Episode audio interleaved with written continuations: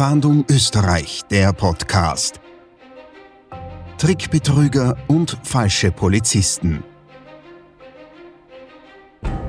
Mein Name ist Christa Korher und ich bin einem bösen Verbrecher zum Opfer gefallen, der mich beraubt hat. Es begann mit einem Telefonanruf auf dem Festnetz, wo mir mitgeteilt wurde, dass ich auf einer Liste stünde von Verbrechern, die eben gefasst worden wären und man annehme, dass ich eins der nächsten Opfer dieser Verbrecher werden würde. Und der Mann hat sich als Polizist vorgestellt. Nach Reflexion des Ganzen hat es zahllose Ausstiegsmöglichkeiten gegeben, die ich nicht gegangen bin. Und ich gehe davon aus, dass es eigentlich fast eine hypnotische äh, Haltung dieses Täters war, wir müssen davon ausgehen, dass der oder die Haupttäter, die die Telefongespräche führen, hier sehr gut geschult sind. Wir wissen von einem Haupttäter, dass er sogar Germanistik studiert hat, ob er es jetzt fertig gemacht oder nicht, und psychologisch sehr gut geschult sind. Und dadurch ist es ihm möglich, hier Details in dieses Gespräch hineinzubringen, wo dann das Opfer glaubt, da ist wirklich ein kompetenter Beamter dahinter und steigt auf dieses Gespräch ein.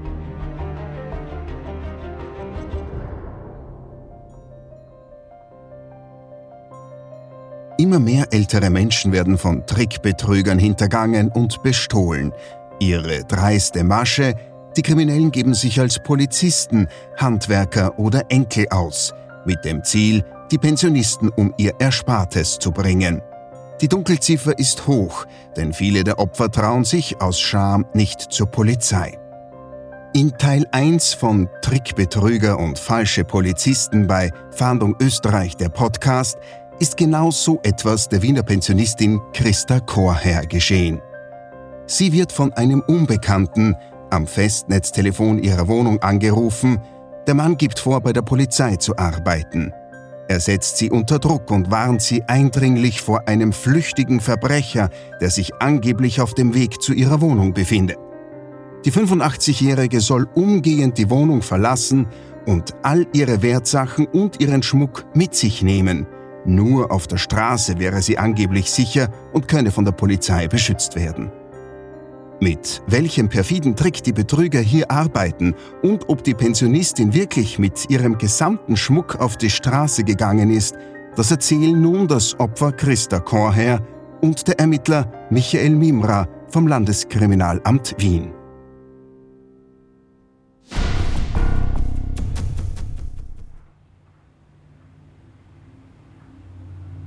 Ich wiege jetzt, wie von Ihnen angeordnet, den Schmuck ab, ja?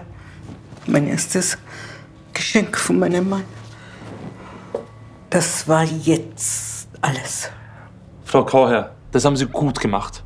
War es das dann jetzt? Moment. Ich bekomme gerade die Info, dass die Verbrecher sich auf dem Weg zum nächsten Opfer befinden. Und das Ziel sind Sie. Die sind nicht weit weg von Ihnen. Deswegen brauchen wir Sie als Lockvogel, um den Täter zu fassen. Was? Mich? Ja, packen Sie sofort Ihre Wertsachen und gehen Sie raus auf die Straße. Nein, das mache ich nicht. Moment. Ich bekomme gerade die Info, dass meine Kollegen die Täter gefasst haben. Aber einer ist noch flüchtig und der ist sehr gefährlich. Da er weiß, wo Sie wohnen, müssen Sie sofort die Wohnung verlassen. Nein, ich verlasse meine Wohnung nicht. Sie machen jetzt das, was ich Ihnen sage. Haben Sie das verstanden? Nein, das mache ich nicht. Die 85-jährige Christa Chorherr steht verzweifelt in ihrer Küche. Sie hat all ihre Wertgegenstände und ihren Schmuck abgewogen, ganz wie es der Unbekannte am Telefon von ihr verlangt hat. Aber die Wohnung verlassen, das will sie nun doch nicht. Und er hat gemeint, dass das, dass ich nicht so renitent sein solle der Polizei gegenüber. Also er hat da auch, glaube ich, sehr geschickt eine Autoritätsgläubigkeit, die bei uns Älteren ja noch vorhanden ist, appelliert. Weil ich hinterfrage sonst sehr viel und lasse mir eigentlich nicht alles einreden. Frau Kocher, das müssen Sie, und zwar jetzt. Sie und Ihre Wertsachen sind nur sicher, wenn Sie meinen Anweisungen folgen. Nein, das mache ich nicht. Wenn Sie nicht das tun, was ich Ihnen sage, entwischt uns der Verbrecher. Und das ist dann nur Ihre Schuld. Aber ich kann doch nichts dafür. Doch, Sie sind verpflichtet, uns zu helfen.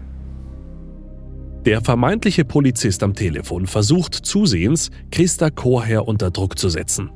Der Ermittler Michael Mimra vom Landeskriminalamt in Wien kennt die Tricks der Betrüger.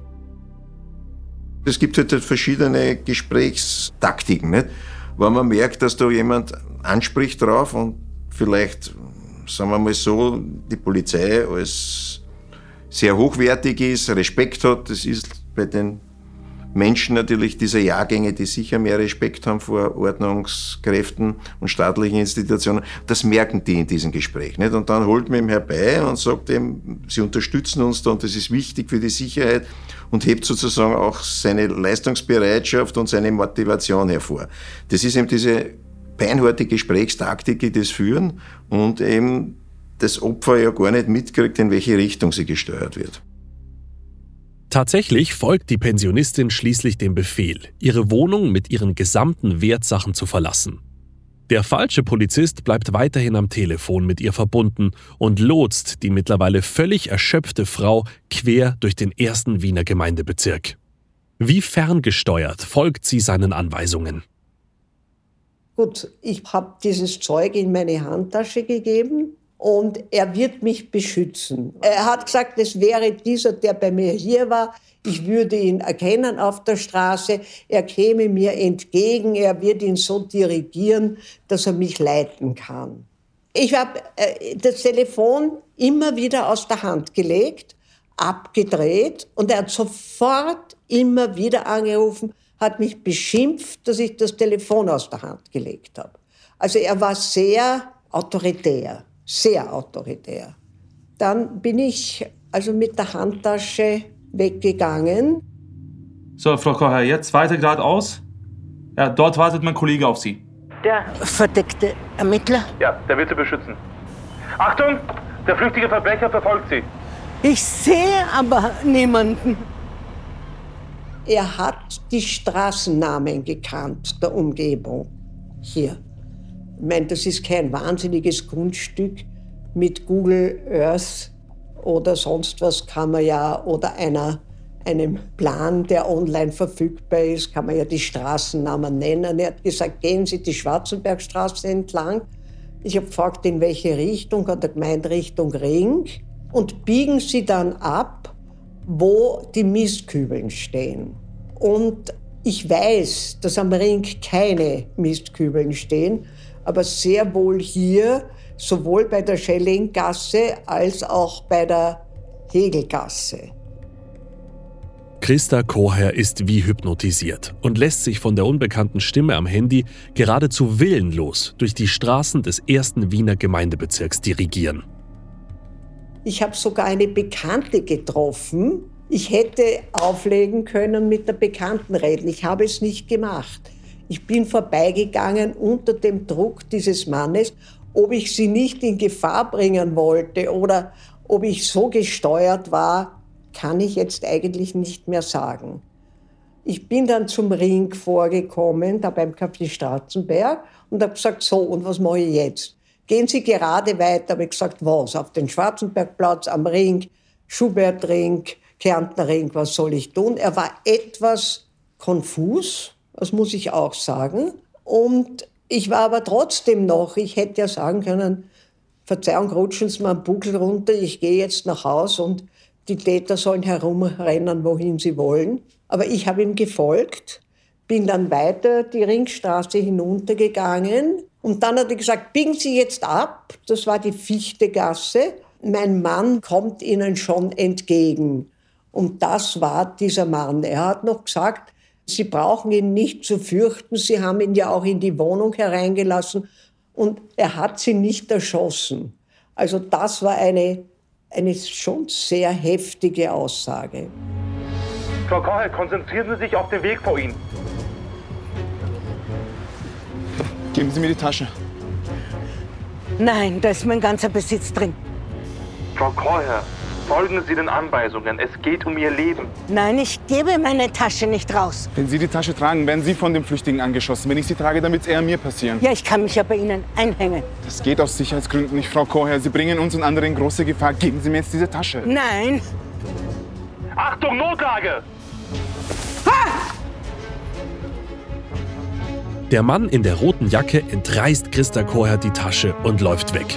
Die Pensionistin ist fassungslos und völlig erschöpft. Ich kann nicht mehr. Frau Kocher, jetzt beruhigen Sie sich. Mein Kollege musste das tun, um die Verfolgung des flüchtigen Verbrechers aufzunehmen. Nachher hat er mir zugeredet, äh, ich soll jetzt nach Hause gehen, er würde die Tasche bringen. Und ich habe gesagt, wann bringt er sie, wie bringt er sie und so weiter. Und nachdem ich sehr insistent geworden bin, hat er mich beschimpft und hat gesagt, wären Sie nicht hysterisch, ich schicke Ihnen die Rechnung, der führt Sie auf die Psychiatrie. Also, ich meine, schon eine sehr üble Art. Christa Koher geht zurück nach Hause und wartet vor der Haustür auf den falschen Polizisten. In ihre Wohnung kann sie nicht, da sich ihr Schlüssel noch in der Handtasche befindet, die ihr der Mann auf der Straße entrissen hat. Nach einigen Minuten wird ihr bewusst, dass die Polizei nicht kommen wird und auch niemand ihr den Schmuck zurückbringen wird. Sie ist den Betrügern zum Opfer gefallen. Ermittler Michael Mimra vom Landeskriminalamt Wien ist mit dieser unglaublichen Betrugsmasche vertraut. Dieses Phänomen gibt es eigentlich in Mitteleuropa, gerade dort, wo halt viel Geld vorhanden ist, unter Anführungszeichen, sei es auch in Deutschland, auch in der Schweiz, auch in den Benelux-Staaten und natürlich auch in Wien und auch in, vielleicht in den Bundesländern auch, aber nicht in dieser Dimension. Also das ist eine international agierende Bande. In diesem Fall wissen wir, dass der Haupttäter seinen Sitz in der Türkei hat. Es ist kaum zu glauben, aber bittere Realität. Im Fall von Christa Koher konnten einige beteiligte Betrüger ausfindig gemacht werden. Auch der Drahtzieher im Hintergrund ist österreichischen Polizisten bekannt. Dieser lebt jedoch in der Türkei und ist aktuell für die österreichische Justiz ja nicht greifbar. Na, man muss sich vorstellen, in diesem Fall hat das Gespräch über zwei Stunden gedauert. Also es war permanent, dass hier der Gesprächsfluss gesucht wurde. Also das Wesentliche bei den Tätern ist sozusagen, wenn man einmal das Gespräch hergestellt hat, einen Druck auszuüben ja, und zu überzeugen, dass hier was passiert. In diesem Fall war es so, dass derjenige, der angerufen hat, hat gesagt, das spricht die Kriminalpolizei, Europol bzw. Kriminalbeamte haben festgestellt, dass in diesem Bereich Einbrüche stattfinden und wir wollen ihre Gegenstände sichern. Äh, dazu kommt jetzt jemand zu Ihnen in die Wohnung, der macht sozusagen ein Protokoll, was hier an wertvollen Gegenständen ist, dass die nicht gestohlen werden können. Nicht? Und man hat dann auch suggeriert, dass man mit der Staatsanwaltschaft in Verbindung steht hat dann Namen genannt, hat Örtlichkeiten genannt, wo man versucht hat, die Person zu überzeugen, dass es sich hier tatsächlich um Polizisten handelt. Doch, das frage ich mich, wie und wo finden die Betrüger ihre möglichen Opfer? Also allgemein bei diesen Fällen, wo es um diesen Polizistentrick oder auch Neffentrick, wie man auch nennt, äh, kennen, suchen sich die Täter die Opfer, die späteren, meistens aus den Telefonbüchern, aus Telefonverzeichnissen, nach bestimmten Kriterien. Sie suchen meistens nach alten Vornamen, beispielsweise Maria als Beispiel, gibt es natürlich auch jetzt schon, aber doch, und schauen natürlich vielleicht in der Gegend, wo sie wohnen, ob da möglicherweise ein potenzielles Opfer vorhanden ist. Das ist einmal ganz klar, das kann man möglicherweise an Bezirken oder Bezirksbereichen äh, ausarbeiten. Aber wie schaffen es die Täter dann, ihre Opfer am Telefon so lange zu beeinflussen, dass diese am Ende dann sogar die eigenen Wertgegenstände aushändigen? Also nicht jedes Opfer erwischen sie, es, manche lehnen gleich auf, gehen gar nicht auf dieses Gespräch ein. Wir müssen davon ausgehen, dass der oder die Haupttäter, die die Telefongespräche führen, hier sehr gut geschult sind. Wir wissen von einem Haupttäter, dass er sogar Germanistik studiert hat, ob er es jetzt fertig gemacht oder nicht, und psychologisch sehr gut geschult sind. Wir wissen auch in diesem Fall, dass der Haupttäter einen Bezug hat zu Wien, er kennt sich in Wien aus und dadurch ist es ihm möglich, hier Details in dieses Gespräch hineinzubringen, wo dann das Opfer äh, glaubt, da ist wirklich ein kompetenter Beamter dahinter und steigt auf dieses Gespräch ein. Aber wie hätte sich Christa Kocher in dieser Situation denn anders bzw. richtig verhalten können? Primär wird die Polizei nie wo anrufen und kommen und ihre Dinge sicherstellen wollen oder mitnehmen wollen. Ja? Also auf jeden Fall würde ich das Gespräch sofort unterbrechen und würde wirklich die nächste Polizeidienststelle entweder persönlich aufsuchen, wenn eine Polizeiinspektion in der Nähe ist, dort das Thema ansprechen oder tatsächlich 133 anrufen und sagen, ich habe jetzt so einen Anruf erhalten, gibt es hier Polizeibeamte oder nicht. Ja? Die Betrüger haben ja einen genauen Plan und eine sehr ausgefeilte Taktik, um sich das Vertrauen der Opfer zu ergaunern. Wie läuft das ab? Es gibt einmal die Täter, die halt einmal probieren, schauen wir mal, ob es geht. Nicht? Wiewohl es hier wahrscheinlich eine große Dunkelziffer gibt. Viele Leute legen gleich auf und die Geschichte ist erledigt. Aber es kann auch Phasen geben, wo sich die Täter die Wohnörtlichkeit anschauen. Daraus kann man natürlich schon schließen, ob möglicherweise Wertgegenstände hier sind und ob das ein potenzielles Opfer ist. Nicht? Oder sie locken im Gespräch wo sehr viel Druck ausgeübt wird, Suggestivfragen, wo dann das Opfer selber kundtut, was es für Vermögenswerte hat. Nicht? Beispiel, da haben sie Schmuck zu Hause. Jösses, na, ich habe ja ganze Schmuckkassetten, ich habe ja noch da so viel Goldschmuck und Goldmünzen und so weiter. Nicht? Ohne, dass man sich bewusst ist, was man hier preisgibt. Und wenn dann das Opfer erstmal angebissen hat, gibt es ja kaum noch ein Entkommen, kein Entrinnen mehr. Die Betrüger wissen ja genau, wie sie das Gespräch führen müssen, um ihre Opfer zu verunsichern und vor allem eben auch zu verängstigen. Er fragt einmal, ob es Wertgegenstände gibt, weil in ihrem Umfeld ist eingebrochen worden und da ist sehr viel Schmuck und Geld weggekommen. Nicht? Und dann, wenn sie das Opfer öffnet, sagt Jesus, nein, ich habe ja auch so viel Schmuck in der Wohnung. Und dann ist man schon gefangen. Nicht? Weil dann setzt man darauf auf und dann holt man natürlich aus dem Opfer, ja, aus der Gesprächstaktik heraus Informationen, wo Schmuck ist, wie viel Schmuck ist, Sparbücher und so weiter. Das geht auch oft so weit, dass dann jemand genötigt wird, zur Bank zu gehen und Geld abzuholen, weil man das dann auch noch braucht, weil auf der Bank möglicherweise auch böse Leute sind, die da mitspielen bei den Ganzen und man soll das Geld dann abheben und dann geht es auch zur Polizei und dort ist es in Sicherheit. Aber schauen wir uns den vorliegenden Fall dieser Wiener Pensionistin Christa Chorherr vielleicht noch einmal genauer an. Welche Rolle spielt denn der Mann in diesem roten Anorak, der plötzlich vor der Wohnung von Christa Chorherr steht und nach ihrem Schmuck verlangt? Naja, er wollte sozusagen das mitnehmen und sozusagen, dass das ja dokumentiert ist, dass da nichts verschwindet, schauen wir sich alles an und so weiter. Nicht? In diesem Fall wurde ja dem eh nicht stattgegeben, man hat ja dann sozusagen den vermeintlichen Täter, der nicht der Haupttäter ist, sondern das ist ja nur der Überbringer, aus der Wohnung hinaus komplimentiert, aber im Hintergrund ist ständig das Telefonat gelaufen. Nicht? Also der andere hat dann weiter Druck ausgeübt, hat gesagt, ja, das ist mit der Staatsanwaltschaft akkordiert, das ist mit allen akkordiert und wenn sie nicht will, dann soll sie das alles in eine Tasche packen und es kommt ein anderer Kollege, der wird es dann auf der Straße übernehmen. Da gibt es auch mehrere Strategien. Das verändert sich ja immer in manchen solchen Detailfragen. Nicht man will einmal die Wertigkeit der Anzahlung hervorheben. Nicht? Weil jeder denkt sich, ja, dann kann es nicht so eine Kleinigkeit sein, möglicherweise, wenn es ein verdeckter Ermittler ist so, dann das nächste ist, man tut sich ein bisschen leichter, wenn man sagt, es ist ein verdeckter Ermittler und dann kommt jemand und sagt, na, wie schaut er gar nicht wie ein Polizist aus. Wobei die Frage ist, wie schaut der Polizist aus? Aber damit ist das auch wieder abgedeckt. Ja, dieser verdeckte Ermittler, der soll nicht auffallen. Also diese Dinge spielen da alle mit. Es wirkt ja unglaublich, wie sich ein klar denkender Mensch wie Christa Chorherr am Telefon von einer ihr völlig unbekannten Person so beeinflussen lässt. Sagen wir mal so, die Polizei als sehr hochwertig ist, Respekt hat. Das ist bei den Menschen natürlich dieser Jahrgänge, die sicher mehr Respekt haben vor Ordnungskräften und staatlichen Institutionen. Das merken die in diesem Gespräch. Nicht? Und dann holt man ihm herbei und sagt ihm, sie unterstützen uns da und das ist wichtig für die Sicherheit und hebt sozusagen auch seine Leistungsbereitschaft und seine Motivation hervor.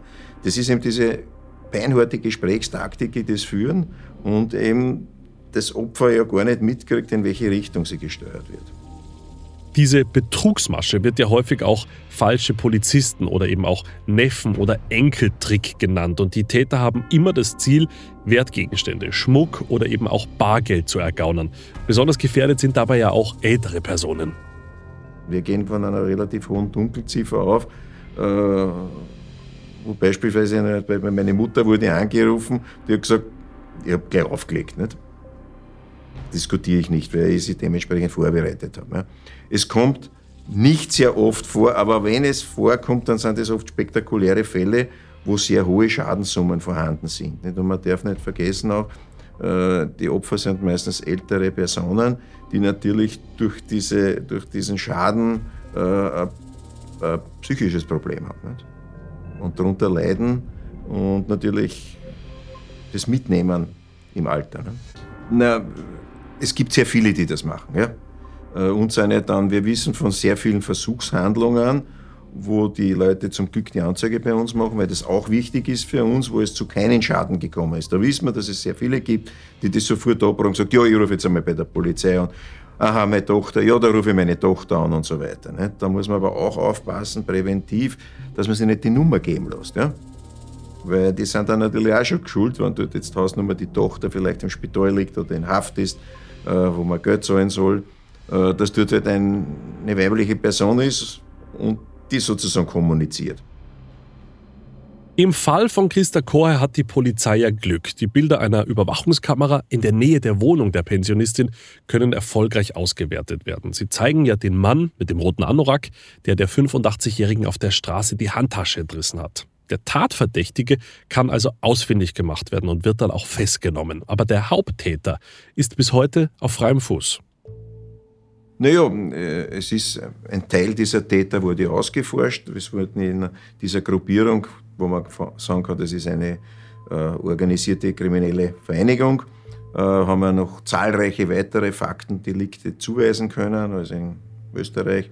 Es gibt da Vernetzungen natürlich auch nach Deutschland und es ist mittlerweile ja schon zu Haftstrafen gekommen.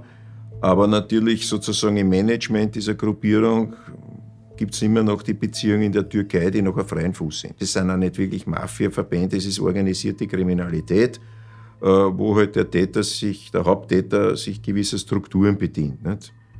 Es gibt da an einen Haupttäter einen Haftbefehl, aber der ist halt derzeit nicht exekutierbar. Für Christa Chorherr gibt es jedoch keine Hoffnung mehr, ihren Schmuck und die Wertgegenstände jemals zurückzubekommen. Alles, was ihr so lieb und teuer war, ist für alle Zeit verloren.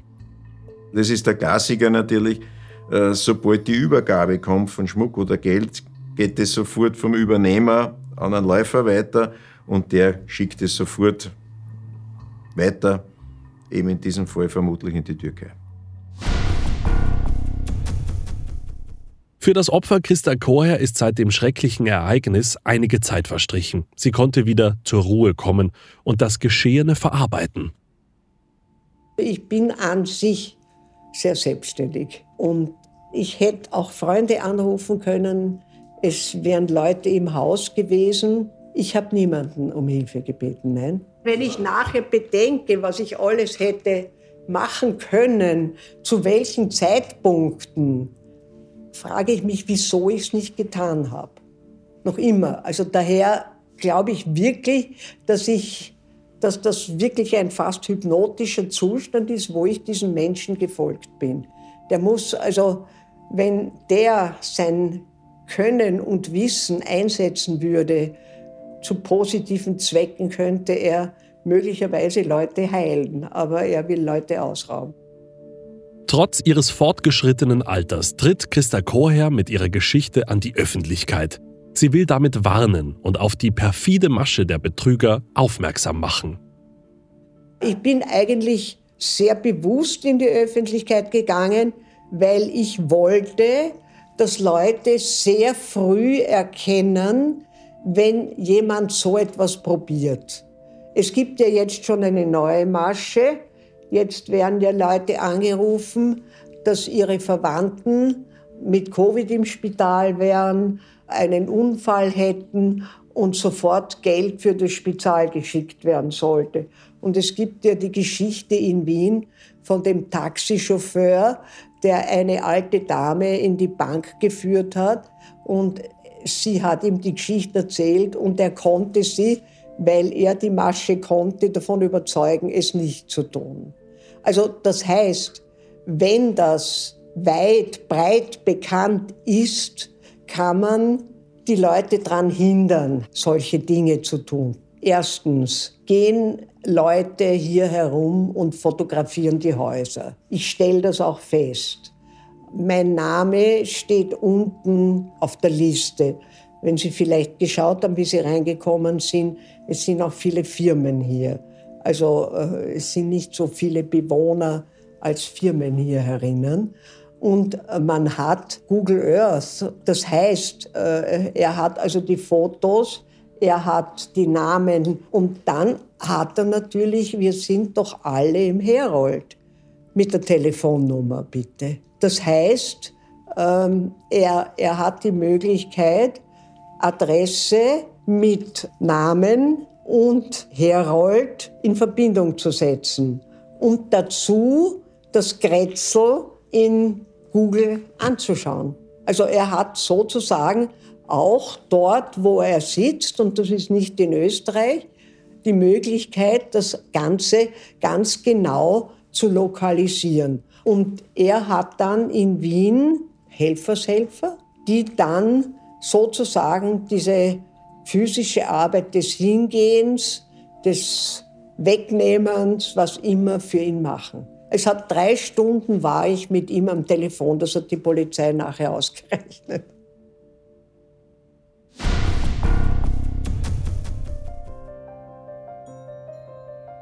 In dem vorliegenden Fall der Wiener Pensionistin wurde einer der Täter in Wien von der Polizei überführt und verhaftet.